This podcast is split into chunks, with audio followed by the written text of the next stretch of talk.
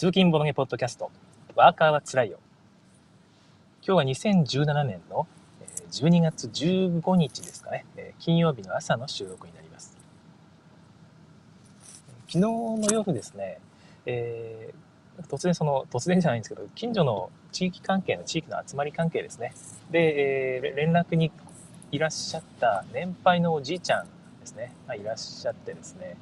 でその方とちょっと立ち話をする機会があったんです。まあ、玄関先でですね。えー、で、まあ、ボードゲーム最近やってるそうですね、みたいな話があって、まあ、そういう話を以前したことがあったので、で、まあ、ボードゲームって言っても、わしらみたいな年寄りにはもうついていけんわみたいな、そういう感じの話があったわけです。でまあ、まあ、おじいちゃんって言ってもですね、60代で、最近の60代ってすごく若いじゃないですか。先日の特ダネで草場さんが出てましたけどね、草場さん、えー、60代なの？っていうぐらいね、若々しいですよね。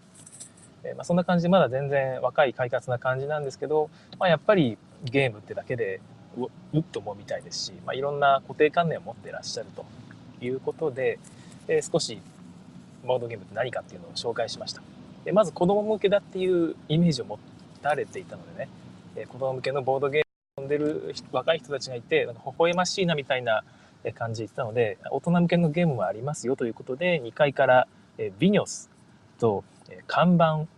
の箱を持っていってですね、まあ、こんなゲームがあるんだと。で箱裏を見せたら、まあ、盤面が書いてあるじゃないですか。えー、これめっちゃ難しそうでしょって。まあこういう大人向けのゲームも、えあるし、まあ、基本的に今若い人たちが遊んでるゲームっていうのは、まあ、こういう大人向けのゲームが多いですねという話をした後にですね、えー、ダイソーで今売ている透明トランプでトークテーマ付きの透明トランプっていうのが200円で今売ってるんですね、まあ、透明トランプっていうのは、えー、まあ、数トとか数字が裏から見えないんだけどカード自体は透明なカードになっているという、ね、ちょっとドキドキする感じのカードトランプなんですがトランプ1枚1枚にいろんなテーマが書いてあるんですよ。最近怒られたことって何とかね、えー、あと自分が何よりも大切にしているものって何ですかとかね、そういう質問が書いてあって、まあ、それについて一口喋るっていう遊び方ができるんですね。でそれをも、それを一緒に持ってきて、まあでもこういう大人向けの難しいゲーム以外にも、こういう簡単なゲームもあってですね、と。で、1枚めくってみて、まあ、そこにさっき言った、最近怒られたことっていうテーマが書いてあったんですよ。でそれを見て、ああ、えー、どんな、これ面白そうだね。で、そのおじいちゃんが、最近怒られたことか、とね、最近怒られたっていうのは、奥さんに、携帯に早く出ろって何回も言われるんや。っていう話をひとしきりしてて、え、そうなんですかって、何、一体どれぐらいかかってくるんですかって。着信履歴が20件ぐらいたまるんやって。な。なんでそんなに出ないんですかっていう、えー、話をしたりとか、で、まあ、会話が盛り上がって、でその後、いや、これ面白いなって言うんで、僕はまあ、最初からそのつもりだったんですけど、これ一つ差し上げますんで、よかったら友達と、なんか、ね、ボードゲーム、アナログゲーム最初の取っかかりとして遊んでみてくださいって言ったら、まあ、すごく喜んで、えー、帰っていかれると。わしもこれね、ボードゲームのなんかデビューするんやみたいなことをおっしゃってて、とても嬉しかったですよね。はい、えー、なおさんいつもありがとうございます。おはようございますというコメントをいただいています。ありがとうございます。えー、まあ、そんな感じで、えー、普通の人って、まあ、こういうふうに、えー、思うんだなと。結局会話ゲームでも全然楽しんでくれる人はいるしそうじゃない人もまあいるわけですけども、えー、昨日ちょっとねその普通の人ってどういうゲーム求めてるんだろうなっていうのをちょっと考えたことがあったので、まあ、それを今日お話ししようかなと思います。まあ、考えたっつっても全然 そのなんかまとまった結論が出てるわけでも何でもなくてですね、なんかその話をしたいなと思っただけなんで今日グダグダになってしまうかもしれないんですがお付き合いください。ゲームの動向ですね。どういうゲームが売れているのか人気なのかっていう動向を考える時に、まあ、一つパッと浮かぶのがまずゲームマーケットっていうのがありますね。やっぱり日本のボードゲームシーンを今引っ張っていってるのは、えー、昔はずっとボードゲーム専門店の皆さんが輸入してくれるとか個人の方が和訳して公開してみたいなそういう流れが一般的で、まあ、今でももちろん非常に強い力を持ってるんですけども最近はだんだんそのゲームマーケットで国産ゲームというものの盛り上がりが広がっています。ゲームマーケットの中でもですね、新作の人気アンケートとかやっていて、まあ、それでなんとなく動向がつかめそうな感じはするんですけども、まあ、ゲームマーケット自体がね、やっぱりまず一つはマニアックなイベントであるという点。そしてその中でも特にマニアックな人があの新作人気評価アンケートあ新作評価アンケートかに投票しているんだという事実を考えるとですね、えー、まあそこで出ている結果が必ずしもゲームマーケット全体の評価ではないし、えーまあ、それ日本のボードゲームシーン全体の動向を表しているわけでもないんだろうなというふうに思うんですよね。えー、昨年の昨年がないわ今年か、えー、今年17年の春の人気アンケートの結果アンケート結果を見たんですけどもなるほどなというその結構マニアックなゲームが多いんですよね。またちょっとその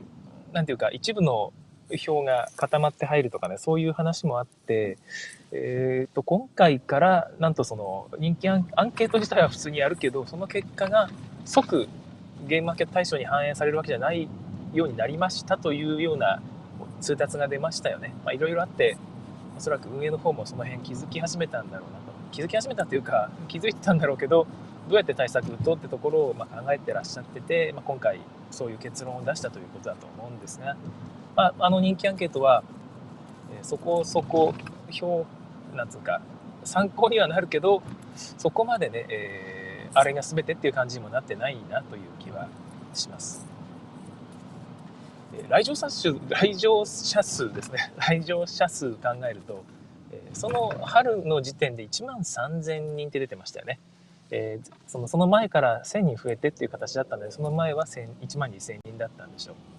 う。1万2000人中、アンケートに答えたのが750名弱だったかな。えー、そんなぐらいだったので、単純に5%ぐらいですよね。えー、参加者の5%。から割と濃い人が集まってくるはずのゲームマーケットの中でさらに、えー、最も濃い人たちが5%の部分だけが投票した結果なわけです。だからまあ必ずしもっていうことですよね。はい、でちなみに関係ないですけど今年の秋の参加者数は1日目が1万人2日目が8500人とね、えー、2日間に分けた会があってちょっと分散されたみたいですよね。まあ、2日目が少なかったって話もあったりするんですけどもじゃあゲームマーケットに参加している層ってじゃあ実際どれどういう感じなのっていうのがですね、えー、考えてみたんですけど私よく考えてみるとここ2年ぐらいゲームマーケット行ってないんですね。一回行ったの最後に行ったのはどこだったかな？大阪だったかな？2年前の大阪だったのかな？と、まあ、出店しないとなかなかじゃあ行こうって気になかなかならないんですよね。そもそも出店以外で出たことが僕はゲームマーケット一度もない気が します。はい。最初の1回目も出店のために行ったということで、まあ、その時の記憶しかないんですけども、最近女性が増えたというイメージが強くあります。ゲームマーケットに女性の参加者が増えてきたというイメージが強くあるんですけども冷静に考えてみると歩いている人の何割ぐらいが女性かということですよね。女性がその珍しくなくなったというだけで女性がじゃあ半分ぐらい女性かというと全然そんなことはなくてですね体感で多く見積もっても2割ぐらいなんじゃないのかな。3割超えてることは僕はないんじゃないかなっていう感じがするんですよね。どうですかね？最近はもっと増えたんですかね？はい。まあ、そんな感じでその女性が増えたといってもやっぱりまだまだ男性が中心の社会というかコミュニティであると。男性が中心という言い方はあれか、うん。まあ、男性がまだまだ多いという、えー、感じのコミュニティであると言えると思います。でもう一個がですね若い人が非常に増えたと。特に学生さんらしき人が、えーまあ、みんな集団で来てるっていうのが増えてきたんだという話を伺っています。私の時もそれ感じてたんですよね。若い人多いなともともとボードゲームって年配の人がね、ずっとやってて、その人たちがマニアックな人たちがですね、え中心になってやってるってイメージがあったんですけども、最近は若い人がどんどんどんどん入ってきて遊んでいるということが言えます。まあ、昨日のその地域のお年寄りの話でもですね、えー、若い人は酒飲ま、酒に誘ってもついてこんのじゃっていうね、いう話をされていて、俺はまあ当たり前ですよっていう。若い人はだって一緒に酒飲んだら、そんなの嫌がれるんですよね年配の人ってお酒飲む時に無礼講だっていうことを言うじゃないですかと。でも若い人って割と礼儀正しい人多いからブレイコーだって言われてもそんなブレイコーになれないですしあの結局その年配の人がブレイコーっていうのを傘に来てなんかあれこれ言う説教を聞くだけの場合になってしまういくらおごってくれるって言ってもそりゃ行きたがらないですよっていう話をしていてでそうかそうかという話になったんですけどもでもその若い人が最近ボードゲームをたまにやっているんですって話があったんですよね。でまあ前にも聞いたんでえそうですよねっていう。でボードゲームはそのみんなが平等にできるからいいんですよ。という対等な関係で誰でも入っていってでそのコミュニティ独特のルールっていうのがいろいろあるわけですけどねしがらみとか。そういうのを一切抜きにして新しい人であっても入ったと同時にそのルールボードゲームのルールですね。ルールにさえ従っていれば、まあ、コミュニケーション取れるし一緒に遊べるんだよと。でそういう中で、まあ、おいおいねその社会コミュニティのルールっていうのをまた別途覚えていくと。人の顔を覚えたり名前を覚えたりってことができるから、えー、すごくいいですよね。って話をしたらですね非常にあなるほどなと、えー、ボードゲームやってみようかなってことになったので、まあ、冒頭の流れになったと。トークテーマ付き透明トランプを渡すという流れになったわけなんですよね。はい。で、あれ何の話だっけ？あ、そうそう。まあ若い人も、えー、やっているということです。でこの辺から推測してですね、自分、やっぱり今はやっぱ若い人が増えてきてるっていう方が、女性が増えてきてる云々よりも、えー、なんか考えた方がいいのかなと。若い人が楽しめるようなゲームって何だろうっていうことを考えていって、まあいろいろ思ったんですけども、そうすると逆にその自分が若い時ですね、学生時代にどういうゲームやってたのかなっていうのを考えたんですよね。で、ちょうど前回私が学生時代にハマっていた UNO とかね、スーパータキの話をしたんですけども、もう一個あったのがモノポリーなんですね。で、モノポリーもかなり学生時代ハマっていて、で、ただ、なんかそのモノポリーにハマってたっていう記憶、イメージがあるわけじゃなくて、モノポリーしかなかったからモノポリーばっかりやってたんですよね。他は、まあ、UNO とえー、滝は学生友達とばっかりやってたんですけどそれ以外の友達とたまり場みたいなのがあったのでそこの大学生の友達ですよね。とかと一緒にモノポリーあとダイナマイトナース。であとモンスターメーカーとあとマジックメマジックマスターでしたっけ？なんだっけ、まあ、そんな感じの、えー、ゲームをよく遊んでいました。でそれらに共通するものって何だろうなとかって思ったんですけどもえー、当時にその、まあ、自分はそのボードゲームに求めるものって戦略性なんですよね。その今今の段階では。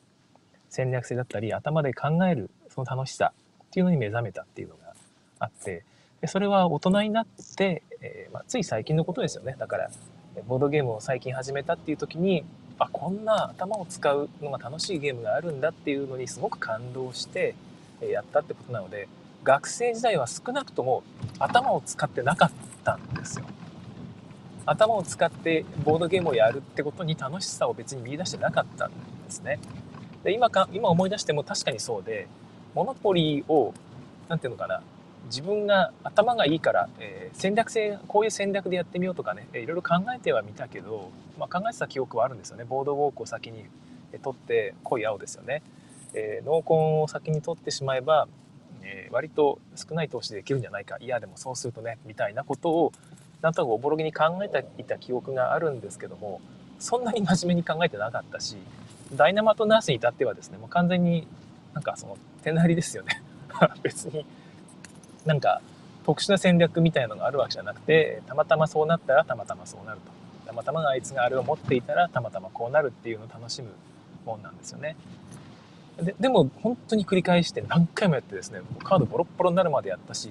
楽しいという記憶しかないですよね。もう一回やるのって、えー、何回やるのこれとかって思った記憶がなくてもう一回やろうぜもう一回やろうぜってしか言ってなかったし全員そうだったんですよ。で、まあ、当時の連中がゲーム好きだったっていうのも一つあると思うんです。別にゲーム好きじゃない人も混ざってたりもしてね、えー、その人も普通に楽しんでいたことを、まあ、いろいろ思い出すにあたってですね思ったのが戦略性があるゲームって当時の自分に勧めたら多分嫌がったんじゃないかという気がします。コロレットとかねその最近のカードゲームですよ最近じゃないわユーロのカードゲームですよね。えー、コロレットとかああいうゲームをシャハトのね頭使うまあいうトリックテイキングゲームとかねそういうやつを、えー、じゃあ当時の自分が楽しんだかというと多分楽しんだんですけどじゃあ他のみんながね一緒にやろうって言ったかというとなんかねそんなに「あ俺それはいいわ」って言われた気気がするんですよ。でなんでかっていうと実力差が出てしまうから実力差が出てしまって強い人が勝つってゲームになりかねないでやってる本人もこれ上手い人が勝つんじゃねって、えー、分かってしまうはっきり分かってしまうやり方が難しいって一瞬でも思ってしまうとそれでダメになっちゃう気がするんですよ。あ俺これはいいわっていう友達がやっぱり何人か当時もいて当然ですよね。こんなあの苦手なゲームやりたくないですから。で、まあ、考えにやっぱりね戦略性があるゲームっていうのは普通の人にはあんまり受けが良くないんじゃないかなっていうことを思い当たりました。初め普通の人っていうのはボードゲーマーじゃない人のことですね。ボードゲーマーは普通の人ではないです。いや普通の人ですけど あの普通そういう今は定義をしています。ボードゲーム好きで普通普段もゲームしてねやってる人じゃなくてゲームっていうのを別に趣味にしてない人ですね。最近ゲームやりましたって言っていやゲームって別にそんなにあれじゃないからみたいな感じの人だと思ってさい。そういう人が一緒にやるゲームとしてどうなのってことですね。ゲームマーケットに来る若い学生さんは当然そのゲームが好きだし興味があるって人が多いと思うんですがその学生時代の友達って同質性があんまりないんですよ。同じ趣味で固まってないです。あんまり。たまたま同じ教室に行ったとかその近くにいた近所に住んでるという理由で集まってる友達が多いのでその全員が同じ方向性に固まってるってことはあんまないんですよね。だからそうなると誰でもできるゲームみんなが興味を持ちそうなテーマ、えー、まあで何で何回もできるっていうそういうような方がま大事で、えー、逆にその実力差が出てしまうとかある特定の人が得意とかねそういうゲームは、えー、よくないですね多分選ばれないだと思います。自分が学生の時も、ま、まさにそういうゲームを遊んでいたしそういうゲームが楽しまれていましたよね。でモノポリーはちょっとちょっとその戦略性があるというか、えー、交渉がやっぱりあるのであれが得意な人と得意じゃない人が出てくるんですね。でそうなるとやっぱり俺はモノポリーはいいわっていう人が何人かやっぱりいたんですね。えー、ダイナマトナースは何人かやってました。ただダイナマトナースはダイナマトナースで、いや、おもうちょっと俺はモノポリオが好きって人が一人いましたけど、その人はまあちょっと、まあ、浮いてた感じの人でしたよね。やっぱりその、なんかちょっとオタクっぽい。まあオタクっぽいって、オタクっぽいやつが集まってたんですけど、そこも。まあその中でも特にオタクっぽい人だった気がします。まあ、こだわりが強い感じの人でしたよね。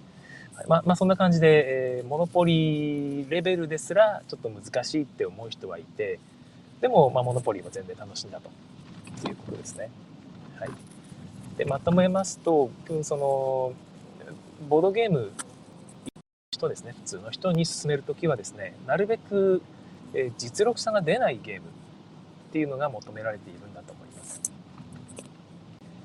で、まあ、実力差が出ないゲームってどういうものなのということなんですけどもここで SDJ の方に目を向けてみますとですね最近そのドイツのシピールデス・ヤーレス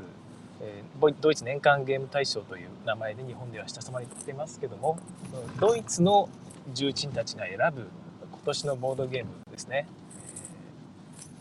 それに選ばれるゲームっていうのが最近特に多いのが協力ゲームが増えてきていると誰かが勝って誰かが負けるじゃなくて全員勝ち負けを目指すという、まあ、そういうタイプのゲームが増えてきているっていうのはまさにそのさっき言った実力差が出ないゲームっていうのに当てはまってますよね。だから実力差が出ないイコール運ゲーではないということですよ。この実力差が出ないってじゃあ運ゲーにした方がいいのかってことではなくて、えー、運ゲーかどうかにかかわらずある程度考える要素があるゲームっていうのがやっぱり SDJ に選ばれているような気がします。それでいて、えー、実力差が出ないってことですよね。だから、まあ、いろいろ難しいんですけども、じゃあどうやって、えー、協力ゲームしかじゃあ作れないじゃんってことになっちゃうんですけど、そう、そうでもないなと思っていてですね、その、考える要素がある程度あるとかね、えそういうのを含めながらも実力差が出ないように作ることってそこそこできるんじゃないかなと一つ思っています。あ、デレスコさんおはようございます。あ、レイジャックさんおはようございます。えー、レイジャックさんは気の合う仲間と遊びは何でも楽しいからなと。ゲームとしての楽しさをいちいち考慮する必要がないということです。そういうことは確かにありますよね。気が合う仲間とならば大体何でも楽しいということはあると思います。はい、デレスコさんおはようございますということで、ます。はい、さっきレイジャクさんがおっしゃっていたように一緒に遊ぶ仲間っていうのもやっぱり大事でですね、えー、そのメンツで、まあ、何でも楽しいっていう時もあるんですけどこのやっぱり面白くないゲームとか難しいゲームを出したらやっぱりダメなんですよね。まあ、まあ、レイジャクさんがおっしゃってるのもそういうことだと思うんですけども。だからこのゲームとしての面白さっていうのは、まあ、なかなか、まあ、追求買った人がですねこの考えるゲーム難しいゲームやると面白いそのゲームに面白さを、まあ、ちょっと言い方が難しいですね、うん、コミュニティに合うゲームっていうのはやっぱり選ぶべきだろうなと思います、はい、そうするとさっき言ったように同質性がそこまでないので、えー、まあ、誰でも遊べる簡単なゲームっていうのがいいんだろうなと。ちょっとごめんなさい話を戻しますね。何でしたっけ？ゲームがあなんだっけなんだっけ。あ、そうそうそう。なんだっけ、本当。あと、むず、ゲームの方で、協力ゲームじゃなくても、そして、えー、運ゲーじゃなくても、実力差が出にくいゲームの作り方っていうのがあるんではないだろうかという話でしたね。はい。えー、で一つがですね、点数差がつきにくいゲームっていうのが、えー、ちょっとあると思います。点数差がつきにくい、つきにくいという言い方もあるか、その全員がいい勝負ができるゲームというのが、えー、僕は結構え大事なんじゃないかなと思って、え、ちょっと他にいいゲームが思いつかないんですが、例えばカタンとかですね、えー、いい、僕はあれいいと思うんですね。っていうのは、え、大体みんなあと、あとちょっとで勝てたのにってなるんですよ、あのゲーム。一つは交渉要素があって、みんなでバランスを取り合うっていうのもあると思いますし、あとその一番トップのプレイヤーが途中で失速するんですよね。拡大再生産にはなってるんですが、だんだん盤面が狭くなってきたり、えー、これ以上自分は家を建てられないって状況になってくるんですよ。家の数とか都市の数が制限されてますから、それ以上建てられないって状況になるんですね。であと1点をどこで取ろうかってところでちょっと足踏みすることが、えー、肩にはあります。でその間に他の人が、まあ、空いてる土地確保してる土地にちょんちょんと自分の家を建てていってあとちょっとで勝てたのにってなるんだけど本当は、えー、見えないところでねすごく点差が広がっていてあの、まあ、あと1点取るための準備っていうのをそのトップのプレイヤーはやってるわけですよね。でそれを最後にトップのプレイヤーがポンとやって終わると他の人はあと1点って言うけど実はその1点が、え、すごい最後の1点が長かったというだけの話なんですね。え、その部分が、え、1点というたった1点というものに表面上見えているのでなんかすごく拮抗した次は自分も勝てるんじゃないかという、まあ、そういう感じになるというそういう見せ方っていうのが一つあると思います。あれは僕はいいゲームだなと思ってですね。自分の果物集めにも取り入れていますね、えー、最後の1枚っていうのはセットコレクションなのでだんだん狭まってくるんですね。序盤は何を買ってもどのセットにも届くようにデザインしています。どういうふうにかけて目をつぶってランダムに買ってもですね最初の3枚はえ、別にその最終的な結果に影響しないようにデザインしているんですね。どのセットにも届きます。でも4枚目5枚目になってくるとちょっと、えー、無駄なそこでさらに適当に買ってしまうと無駄な一手になりかねないというそこで足踏みが発生します。制限が発生するんですね。でそういうふうにな作っているので、えー、まあ、やる人にとってはあとちょっとで勝てたのにってなるはずです。大体が1人が1枚しか勝ってないのに、え勝てないのに他の人が勝ってなんか5枚勝って勝利してしまうとかね。いうことはめったに起こらないようになっているはずです。まあ、カタンもたまにたまに自分2点しか取ってねえよっていう状況があったりするんですけどそれはねよっぽど他の人と実力差がありすぎたんだろうなっていう気がしますが、まあ、そういうことは稀で普通にやれば大体拮抗してあとちょっとってなるっていうゲームの作り方があると思うんです。まあ、さっき言ったのがやっぱりトップのプレイヤーにブレーキをルール上用意しておくとあとちょっとで勝てるっていう人はそこで何らかの足踏みをしなきゃいけないようなデザインになっているというのは、えー、一つはいいなと思います。はい、でもう一つの、えー、方法が運ゲーに見えるけど実は、え運,、まあ、運ゲーに見えないというかですね、えー、うまくやったという感覚が得られるゲームですね自分運運なんだけど本当は運なんだけど自分がうまくやったから、えー、うまくいったような錯覚を得られるゲームっていうのも非常に重要だと思っています。えー、UNO とかですねそれこそダイナマイトナースとか自分がやったゲームって、まあ、半分以上は運だと僕は思うんですね。でも最後の1枚で「うの」って言って上がれた瞬間ってなんかね自分がうまくやったって感じしませんか？なんかたまたまじゃなくて自分がうまくやったんだぜとなると。大抵の人はこの運か自分の実力なのかっていうのをあんまり判断していません。あの自分もこの運を楽しんでいた頃にこれが運だとはあんまり思ってなかった。でもっと小学生とかのレベルになったらですねじゃんけんすらも自分はうまくやってじゃんけんが俺は強いと思っていた頃すらあると、まあ、じゃんけんも強い弱いっていうのは実はあるんじゃないかって気もするんですけども、えー、あれも純粋な運ゲーなはずなんですが、えー、子供の頃は「えー、勝った!」っていうね勝ったことにものすごい喜びを感じてたと。俺はじゃんけんであいつに勝ったってあいつよりも俺の方がじゃんけんがうまいってね 単なる運なんですけどもえー、そういう感じですよね。あ、レイジャックさん、えー、おはようございますということで、で横張りは全然構わないのでありがたいです。あの、こういうふうに、え言ってくださると、自分もかなりね、あの気分が盛り上がるんですよね。ありがとうございます。はい。で自分が、あの、言っていることを忘れてしまうのはもう仕方がないですよね。なかなか、え記憶力が持ちませんので。はい。でね、ちなみに今、非常にノームですね、霧が濃くてですね、今自分どこで曲がるんだろうっていうのを忘れていて、今曲がる場所を忘れました。やばい。右に曲がらなきゃいけないんですが、えー、左側のレーンに入ってしまって、ああ、後ろに止まってくれましたね。よかった。はい、ちょっと右に入ります。はい。いう感じですね。で、さっきちょっとまた話を戻しますけども、何でしたっけ？そうかそうか。えっ、ー、と、運、運なんだけど実力に感じるゲームっていうのが、まあ、一つ大事かもしれないなと思います。結局人はですね、人はですね、その、うまくやりたいだけなんですね。ゲームで、えー、人に勝ちたいとか、えー、なんか、なんていうのかな、うん、自分の実力を試したいっていうことをそこまで思っているわけではなくて、特に一般の人はそうだと思うんですけども、うまくやったっていう感覚が得られるっていうことが、ゲームに求めてる、まあ、最大のことなんじゃないかなと。だから協力ゲームっていいですよね、勝ち負けはないと。勝ち負けっていうか人に勝った負けたではないと。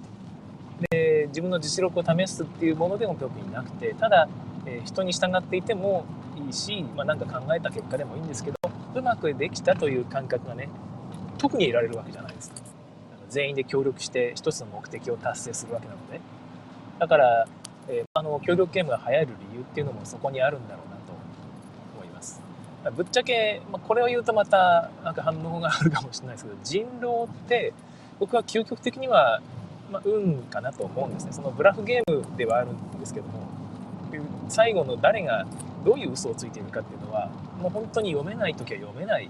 わけであとはもうこじつけですよね。あいつは今こういうふうに言ったからと。であの時にああいうふうにあいつが言ったのはこういうふうな理由からじゃないかというような、まあ、そのこじつけて言ってしまうとあれですけど推論をしていくわけなんですがそれが必ずしも正しいとは限らないと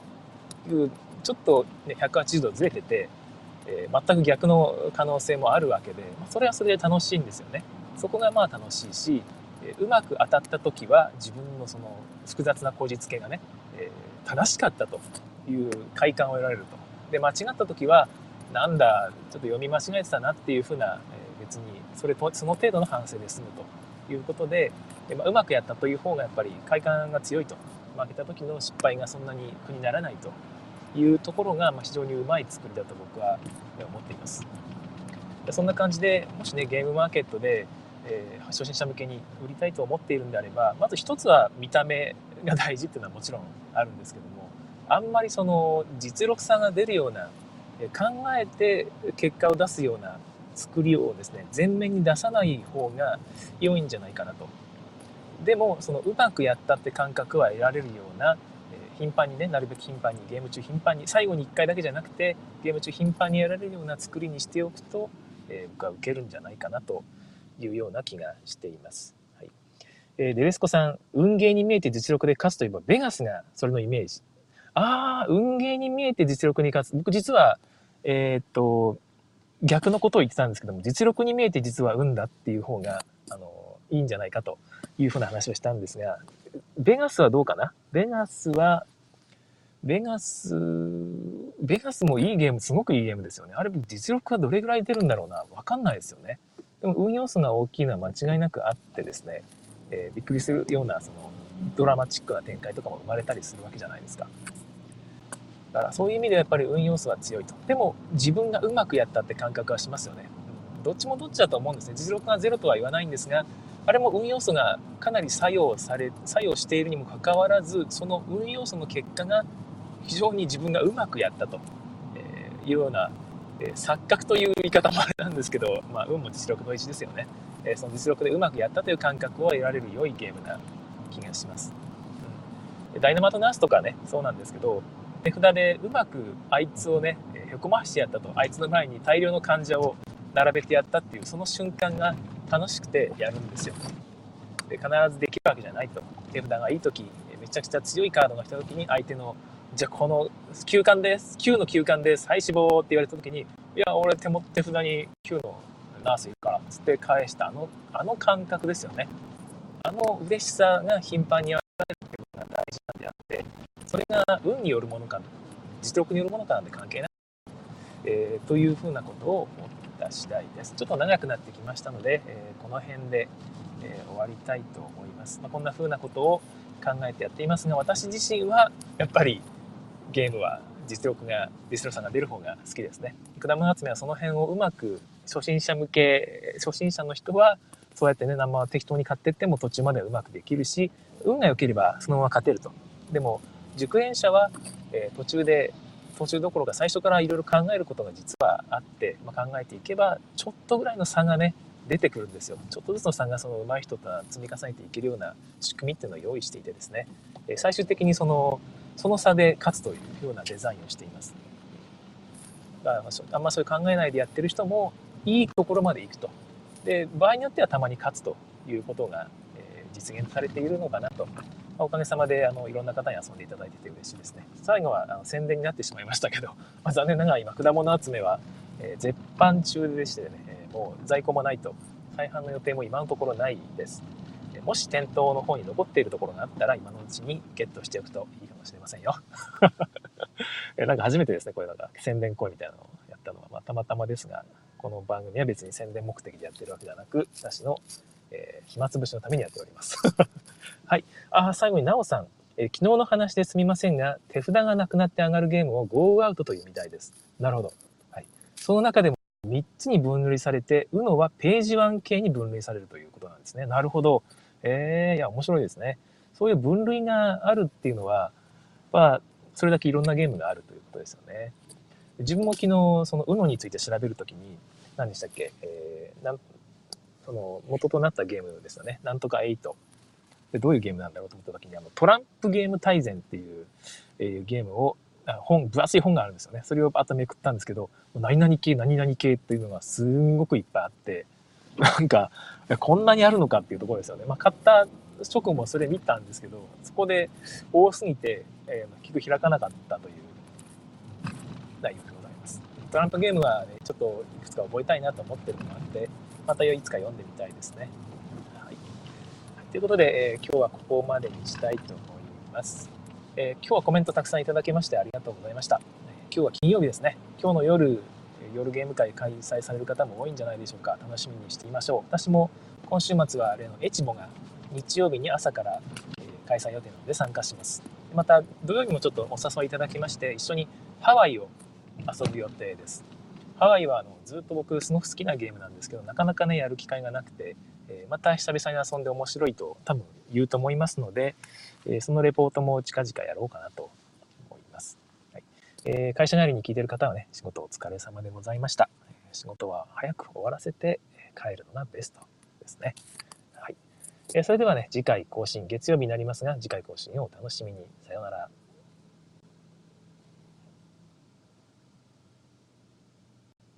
はい、えー、ここからは、えー、おまけタイムになります。今ライブで聞いてくださっている方、今日は6名の方に聞いていただいてるんですが、この方が今すぐに切ってしまうと、その何分か遅れで聞いている部分が切られてしまうということで、えー、それはちょっとね、悲しい。最後の、さようならって部分ぐらいまでは聞いてほしいので、3分間ぐらい、そのバッファを考慮して追加でお話をしています。はい。で、まあ、相変わらずここで何を話すかっていうのは全然決めてないんですけど、まあ、前回、お映画の話をしたり、あと漫画の話をしたりしたんですけど、ちょっと違うなと。なんか、なんか違うなっていう気がしたので、それだったらまだね、適当におしゃべりした方がいいんじゃないかなっていう気もしましたので、えー、やめておこうかなという気がしているんですが、どうかな？皆さんそういえば、ボードゲームの時にお菓子とか持ち込んでますかね？こういうテーマも話したいですよね。そう、次に何の話をするかっていうのをなんとなく上げていこうかな。うん。ゲームの途中に食べるお菓子とかね、そういう話もしてもいいかもしれないですよね。うん、あと、子供が子供と一緒にゲームを遊ぶ時に注意しなきゃいけないこととかね。僕はあのカードも上げられたことが何回もありますんでその時にあの怒ることは全然ないですね。そのあーって思うことはあっても最初から諦めてるので 覚悟を決めて持ち込んでるのでどうしようもないんですよね。っていう話をしたりとかも面白いかもしれないですよね。あとそうですねボードゲーム会に参加する時の何て言うかなモチベーションというかね、えー、そういう話もしたいというかその僕最近特に思うのがですね今も、え、YSK さんが聞いていただい聞いてくださってるんですけども本当に遠方のゲーム会にまで、えー、時間をかけて参加するっていうのはすごいバイタリティだなって昔思ったところがあったんですよね。けどなかなか確かにそのゲームをたくさん買う人ほどゲームを消化する機会っていうのはすごく大事でですね、えそこにお金を払うコストを払う時間を